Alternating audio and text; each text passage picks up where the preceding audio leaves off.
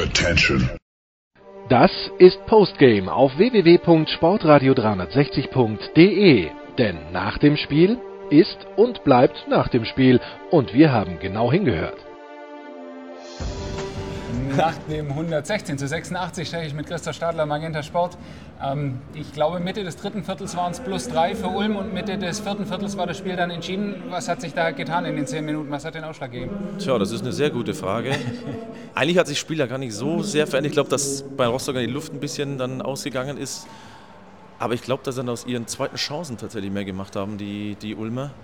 Weil die hatten, ich weiß nicht, waren es 23, 24 Offensiv-Rebounds, also mehr Offensiv-Rebounds als Defensiv-Rebounds. Und dann haben sie es, glaube ich, besser ausgenutzt in der zweiten Halbzeit, weil aber den Rostock ein bisschen der Dampf dann auch gefehlt hat, glaube ich. Vielleicht einfach die, die Rostocker ähm, Rotation in dem Spiel dann noch ein bisschen kurz oder wie, wie siehst du da die Gründe? Ja, naja, am Ende des Tages sollte Ulm so ein Spiel auch gewinnen, muss man jetzt ehrlicherweise sagen. Und die Rostocker haben gute Sorge gespielt, dann sind die Würfe irgendwann nicht mehr gefallen, der Dreier nicht mehr so, das, was sie zuletzt schon ein bisschen getragen hat. Und dann ja, geht am Ende war es dann eigentlich, weiß ich nicht, fünf Minuten vor dem Ende war es entschieden. Äh, herausragender Mann, einmal mehr. Karim mhm. Hat jetzt, glaube ich, in den letzten beiden Spielen 69 Punkte gemacht, wenn ich. Ja, wenn genau, ich das bin. kommt hin. Ja, ähm, Und genauso viele Dreier getroffen. Ja, genau. Ungefähr bei, bei unfassbaren Quoten. Ist das so die Explosion, die man sich bei ihm vielleicht schon eine Weile erwartet, die, die körperlichen Anlagen der Hasse? Gut, das ist aber schon ein Meteoriteneinschlag tatsächlich ja. im Moment. Also der trifft ja von draußen. Er hat es gerade im Interview gesagt, dass er mit Kleppers tatsächlich trainiert hat, selbst den einbeinigen Dreier, den er jetzt hat. Also der hatte bisher, was auch schon gut ist, nie mehr als vier getroffene Dreier. Jetzt hat er es fast verdoppelt. Mhm. Und das schaut so einfach bei dem aus, als ob er noch nie was anderes gemacht hätte. Also die Form ist exorbitant gut. Bin ich gespannt, wo das hinführt. Ja. ja. Ähm, für die Rostocker, du hast gerade schon gesagt, eine zufriedenstellende Saison. Ich denke, die hatten vor der Saison nicht zwingend damit gerechnet, dass sie am vorletzten Tag ja. noch um die Play äh, Spieltag noch um die Playoffs mitspielen können, oder? Wie, wie schaust du da Absolut. auf die Saison? Also dadurch, dass wir so viele gute Trainer hatten, wie ein Filipowski, wie ein Moors, wie ein Thomas Isalo, wieder auch ein Jonas Isalo, aber eigentlich wäre auch Christian Held so ein Kandidat als Trainer des Jahres. Was er da gemacht hat, dass sie nie im Abstiegskampf eigentlich mit dabei waren, ist schon stark. Jetzt sind es die Playoffs nicht, aber ich glaube, da wird man Rostock jetzt auch nicht ähm, weinend gerade das Ganze zur Kenntnis genommen haben. Deswegen super Saison, keine Abstiegssorgen, das war, glaube ich, das Wichtigste. Und ja, sie hatten die Chance jetzt, aber ich glaube, im Fall ist bei denen das Motto Who cares. Okay.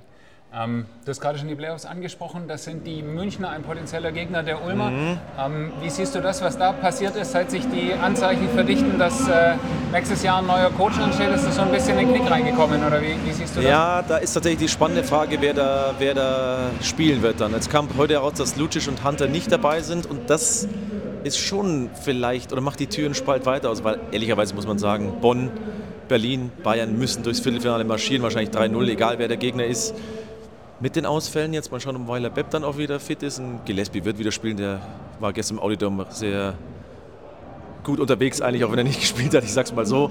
Ähm, ja, Bayern ist trotzdem der Favorit. Wird schwierig für Ulm, wenn das, das Matchup kommt, aber ich sehe das tatsächlich auch kommen.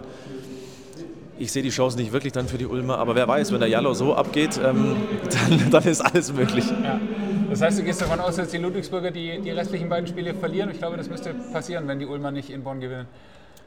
Dann wären es, genau, Ludwigsburg spielt nämlich dann in Rostock. Da glaube ich nicht, dass genau. die Rostocker sich dann daheim nochmal ja. sauber verabschieden. Und Ludwigsburg ist auch so eine Wundertitel. Ach, ich tippe gar nichts, weil es ist völlig, völliger Quatsch in der Liga dieses Jahr. Okay, gut. Ich danke dir. Ja, bitte, bitte.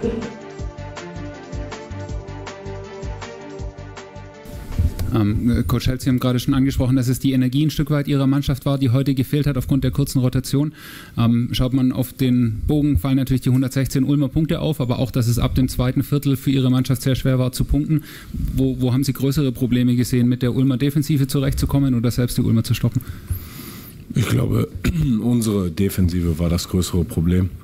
Ähm, ja, ist immer, ist immer ein bisschen merkwürdig im, im Sport. Man äh, spielt eigentlich eine hervorragende Saison und ist dann wieder erwartend sehr, sehr nah dran, äh, zwei Spieltage vor Schluss äh, an den Playoffs.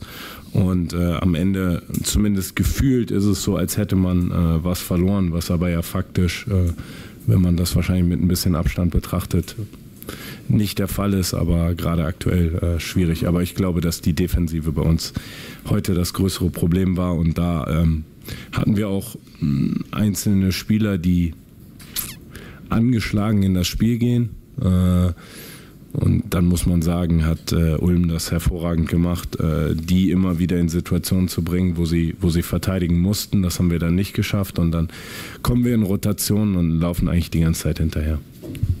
Sie haben gerade angesprochen, dass Sie eigentlich eine überragende Saison gespielt haben, wahrscheinlich auch äh, im Vergleich zu den Ansprüchen. Jetzt ähm, ist am Ende, kurz vor Ende der Saison Trotzdem klar, dass Sie die Playoffs Club nicht schaffen und mit Ludwigsburg kommt am Ende nochmal eine Mannschaft, die für Energie, Hassel und so weiter ähm, bekannt ist. Wie können Sie Ihre Spieler da nochmal vorbereiten auf dieses letzte Spiel, ähm, wo es tatsächlich ja faktisch um nichts mehr geht?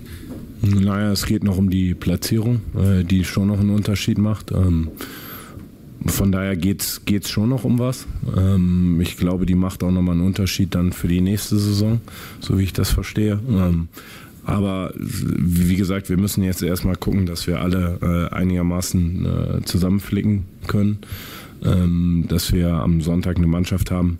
Wir haben vor der Saison, als, als wir den, den Spielplan hatten, haben, hat mein Geschäftsführer äh, zu mir gesagt, er sagt, ich weiß gar nicht, was er gesagt hat, ich glaube sechs Spieltage vor Schluss oder so sollten wir den Klassenerhalt besser sicher haben, weil ansonsten wird es verdammt schwer, äh, in der Liga zu bleiben. Von daher, dass der Spielplan so ist, wie er ist, war uns klar und dass das alles andere als einfach ist. Wir haben jetzt äh, in Berlin, in München gespielt, jetzt hier, jetzt zu Hause gegen Ludwigsburg und dazwischen drin äh, einmal zu Hause Bayreuth.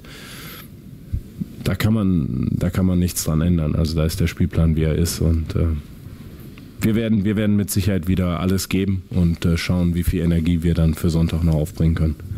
Aber wir wollen äh, die, die Saison auf jeden Fall mit den Fans zu Hause nochmal feiern, die uns auch hier wieder unterstützt hatten. Also wir hatten kein einziges Auswärtsspiel diese Saison, wo niemand da war. Also von daher das ist schon sehr bemerkenswert und dafür möchte ich mich auch nochmal bedanken.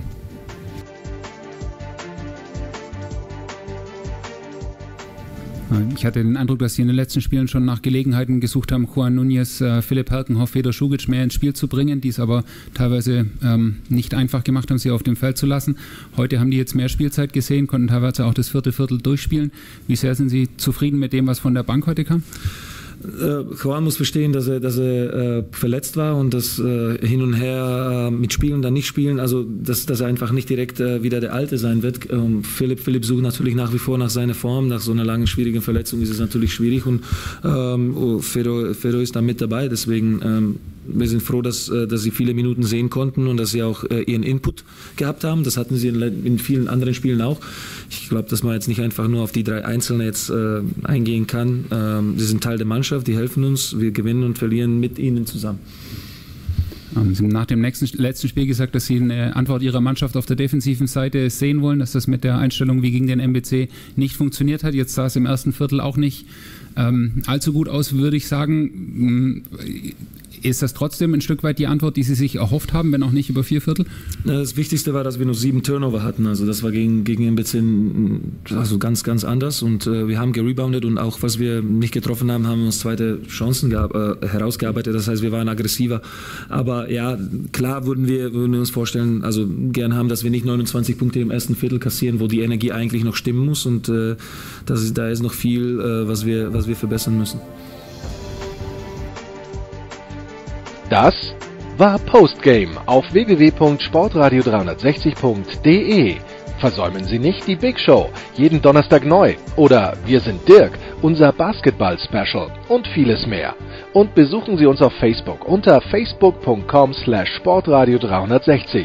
Folgen Sie uns auf Twitter und abonnieren Sie uns auf iTunes.